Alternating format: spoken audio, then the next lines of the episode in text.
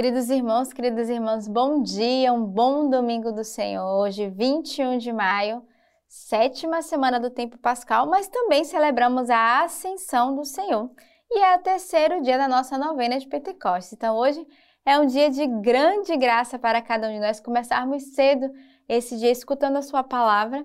E eu lembro a você o convite que eu tenho feito ao longo desses dias. Hoje à noite é a terceira noite da nossa novena e você é convidado às 20h30 a participar conosco, a divulgar essa novena, a viver esse tempo, suplicando essa graça para a grande vigília de Pentecostes que a igreja vai nos proporcionar de viver. Até lá, o nosso coração será preparado pela sua palavra na liturgia diária de cada dia. E hoje, domingo, nessa festa da Ascensão, a igreja nos traz na primeira leitura dos Atos dos Apóstolos.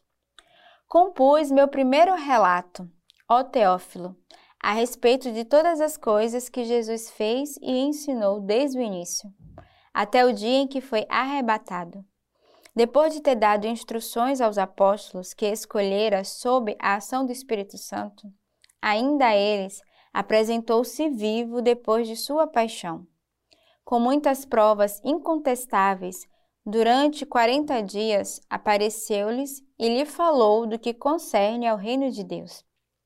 Então, no decurso de uma refeição com eles, ordenou-lhes que não se afastassem de Jerusalém, mas que aguardassem a promessa do Pai, a qual disse ele: Ouvistes de minha boca. Pois João batizou com água, mas vós sereis batizados com o Espírito Santo dentro de poucos dias. Estando, pois, reunido, eles assim o interrogaram: Senhor, é agora o tempo em que irás restaurar a realeza em Israel? E ele respondeu-lhe: Não compete a vós conhecer os tempos e os momentos que o Pai fixou com sua própria autoridade. Mas recebereis uma força, a do Espírito Santo que descerá sobre vós, e sereis minhas testemunhas em Jerusalém, em toda a Judéia e a Samaria, e até os confins da terra. Dito isto, foi elevado à vista deles, e uma nuvem o ocultou aos seus olhos. Estando a olhar atentamente para o céu, enquanto ele se ia, dois homens vestidos de branco encontraram-se junto deles e lhes disseram: Homens da Galileia, por que estáis aí a olhar para o céu? Este Jesus que foi arrebatado dentre vós para o céu, assim virá do mesmo modo como o vistes partir para o céu. Então a gente vê dois movimentos nessa primeira leitura. Primeiro, a gente percebe aqui a, a explicação que faz um pouquinho, né, um relato ali no Evangelho, onde no decurso de uma refeição ordenou-lhes que não se afastassem de Jerusalém, mas que aguardassem a promessa do Pai. Então, primeiro movimento, não nos afastarmos do Senhor. E aqui ele já vai fazer uma prefiguração dessa descida do Espírito Santo, né? Ele já vai preparar o coração dele dizendo que aguardassem a promessa. Que promessa era essa? O Espírito Santo que viria sobre cada um de nós, que viria sobre aquele povo, mas era necessário que não se afastassem.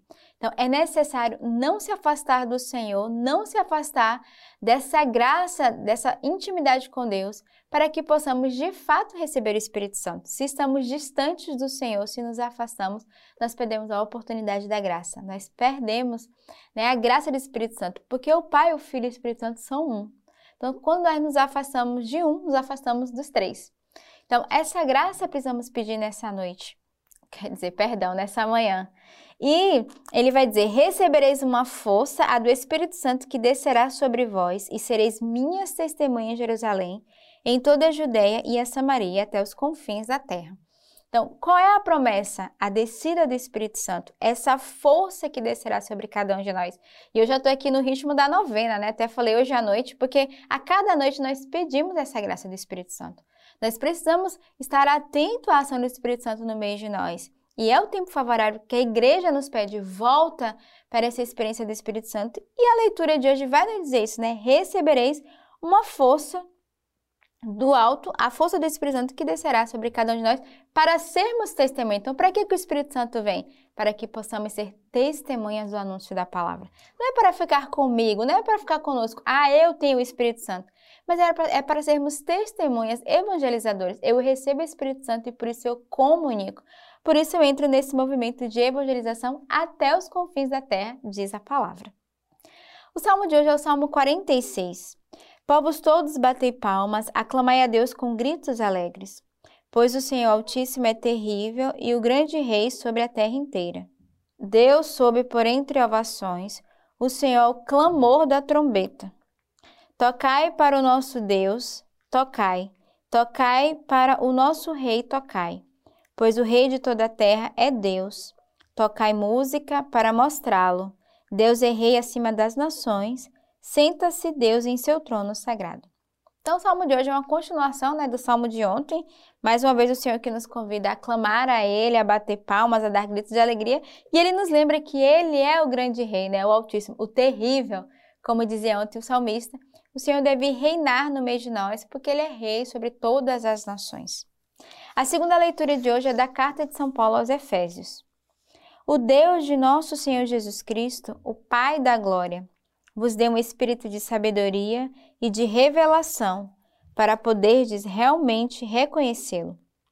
Que ele ilumine os olhos dos vossos corações para saberdes qual é a esperança que o seu chamado encerra, qual é a riqueza da glória da sua herança entre os santos e qual é a extraordinária grandeza do seu poder para nós, os que cremos conforme a ação do seu poder eficaz que ele fez operar em Cristo, ressuscitando de entre os mortos e fazendo-o assentar à sua direita nos céus, muito acima de qualquer principado e autoridade e poder e soberania, e de todo nome que se pode nomear, não só neste século, mas também no vindouro.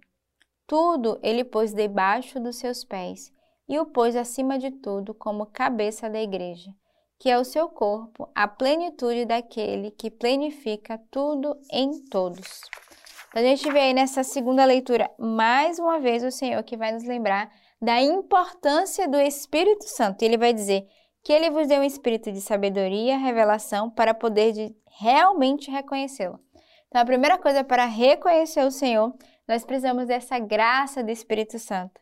Que ele ilumine os olhos dos vossos corações para saberdes qual a esperança que o seu chamado encerra. Então, olha os frutos que o Espírito Santo faz no meio de nós, comunica no meio de nós. Essa graça de esperança, reconhecermos que, de fato, o chamado do Senhor, né, ele é mais forte do que nós. Qual é a riqueza da glória da sua herança entre os santos? Qual é a extraordinária grandeza do seu poder para nós, os que cremos conforme a ação do seu poder eficaz. Então, o poder do Espírito Santo ele é eficaz no meio de nós. O evangelho de hoje, São Mateus. Os onze discípulos caminharam para a Galileia, a montanha que Jesus lhe determinara. Ao vê-lo, prostraram-se diante dele, alguns, porém, duvidaram. Jesus, aproximando-se deles, falou: Toda a autoridade sobre o céu e sobre a terra me foi entregue. Ide, portanto, e fazei que todas as nações se tornem discípulos, batizando-as em nome do Pai, do Filho e do Espírito Santo e ensinando-as a observar tudo quanto vos ordenei. E eis que eu estou convosco todos os dias até a consumação dos séculos. Então, o evangelho de hoje é o evangelho de envio, né? O Senhor que primeiro encontra os onze discípulos caminhando para a Galileia e ele vai determinar a eles, né? Primeiro que eles não duvidem. Segundo, ele vai dizer Toda a autoridade sobre o céu e sobre a terra me foi entregue. Então, ide, portanto, e fazer que todas as nações se tornem discípulos.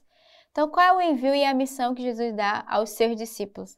É anunciar o evangelho, é anunciar a todas as nações para que as pessoas, ao escutarem o anúncio, se tornem verdadeiros discípulos. E depois, pregar o batismo, né? o batismo no Espírito. Esse batismo que vem dessa graça, dessa relação, dessa intimidade com Deus. E ele vai ordenar tudo isso. E ele vai lembrar, né? Eis que eu estou convosco todos os dias até a consumação dos séculos. Então, pensamos nesse domingo essa graça de estarmos unidos ao Senhor nessa festa da Ascensão que nós celebramos, nessa solenidade para cada um de nós. E pedimos ao Senhor que de fato tenhamos o nosso coração voltado, os nossos olhos voltados ao Senhor, nessa graça do Espírito Santo, de Pentecostes, pedindo ao Senhor a graça de sermos todos unidos a Ele.